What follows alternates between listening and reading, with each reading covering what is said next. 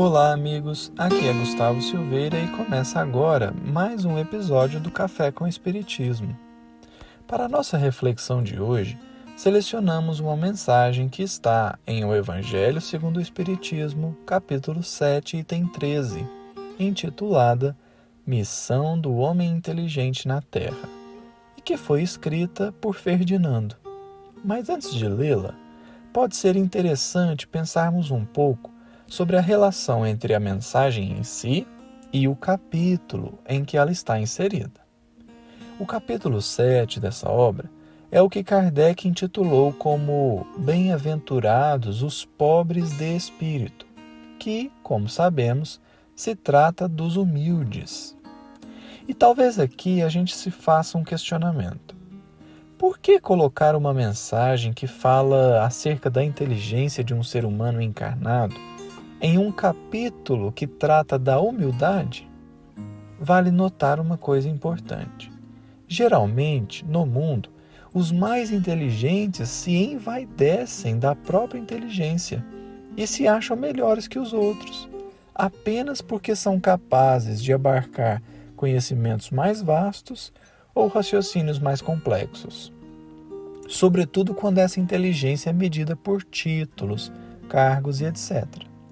Parece que quanto mais a pessoa é inteligente, mais ela é orgulhosa e mais desprezo ela dá aos próprios sentimentos. Inteligência chega quase a ser um sinônimo de soberba e frieza.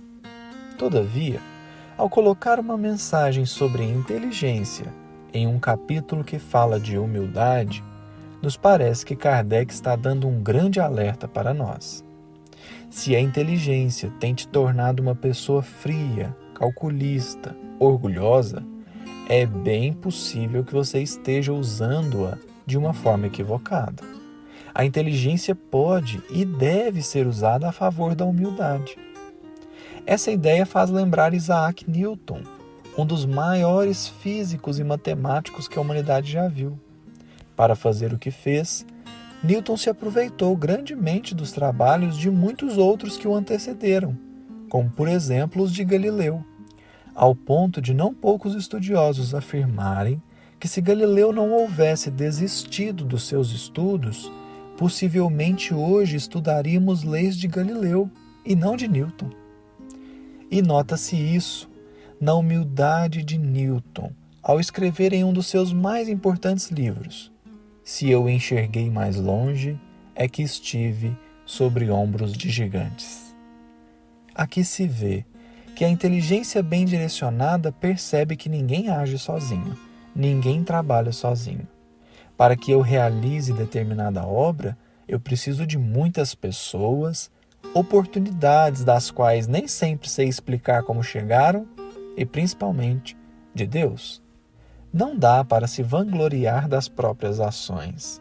Se eu pude me dedicar, se eu pude executar, se eu pude conhecer, é que tiveram inúmeros outros companheiros que me desincumbiram de uma série de atividades, de forma que me sobrasse tempo para fazer o que fiz. Um minuto que pensarmos, perceberemos que seria absolutamente impossível realizar o que quer que seja se estivéssemos trabalhando verdadeiramente sozinhos. A começar do fato que teríamos que plantar, cuidar e colher o próprio alimento. Ficaria bem complicado.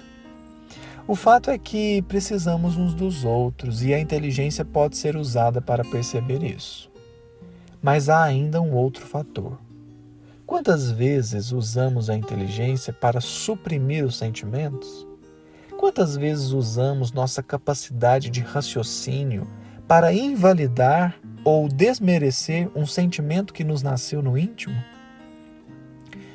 Eu vejo uma pessoa deitada na rua, sinto compaixão, vontade de ajudar, mas aí lembro que preciso chegar no meu compromisso. E então logo concluo que me é impossível auxiliar naquele momento.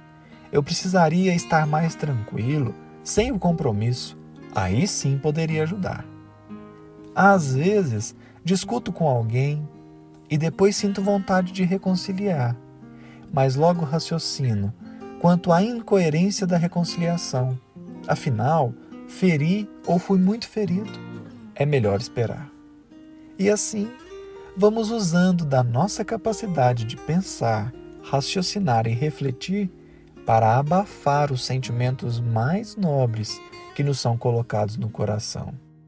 E se, ao invés de abafar esses sentimentos, nós começássemos a usar da nossa inteligência para compreendê-los mais, a fim de que percebamos o quanto podemos atender esses mesmos sentimentos de maneira a expressá-los da melhor forma possível? Essa é uma questão relevante. Deus nos dá o sentimento e às vezes usamos a inteligência que também nos foi dada para destruí-lo, quando na verdade a missão do homem inteligente na Terra é compreender, direcionar e atender o sentimento. Dito isso, encerraremos o episódio com a leitura da mensagem.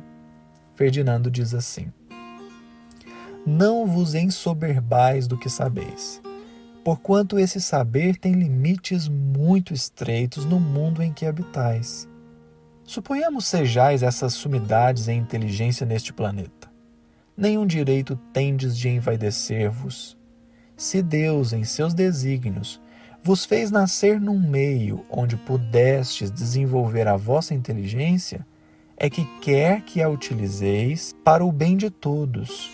É uma missão que vos dá, pondo-vos nas mãos o instrumento com que podeis desenvolver, por vossa vez, as inteligências retardatárias e conduzi-las a ele.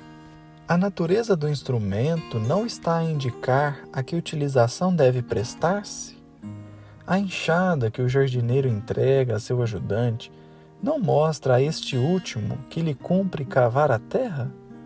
Que diríeis se esse ajudante, em vez de trabalhar, erguesse a enxada para ferir o seu patrão?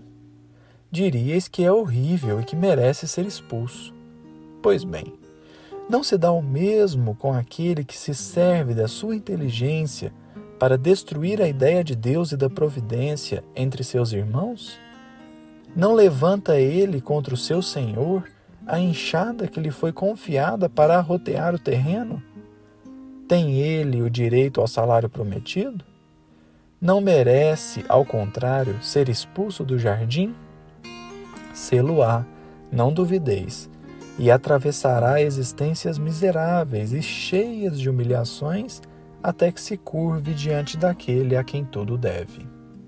A inteligência é rica de méritos para o futuro, mas sob a condição de ser bem empregada.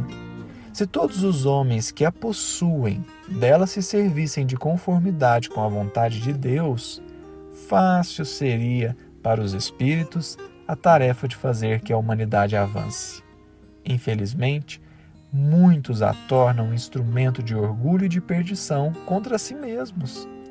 O homem abusa da inteligência, como de todas as suas outras faculdades, e, no entanto, não lhe faltam ensinamentos que o advirtam de que uma poderosa mão pode retirar o que lhe concedeu. Saibamos, portanto, utilizar desse bem que Deus nos deu a serviço do bem de todos. Um grande abraço e até o próximo episódio do Café com Espiritismo.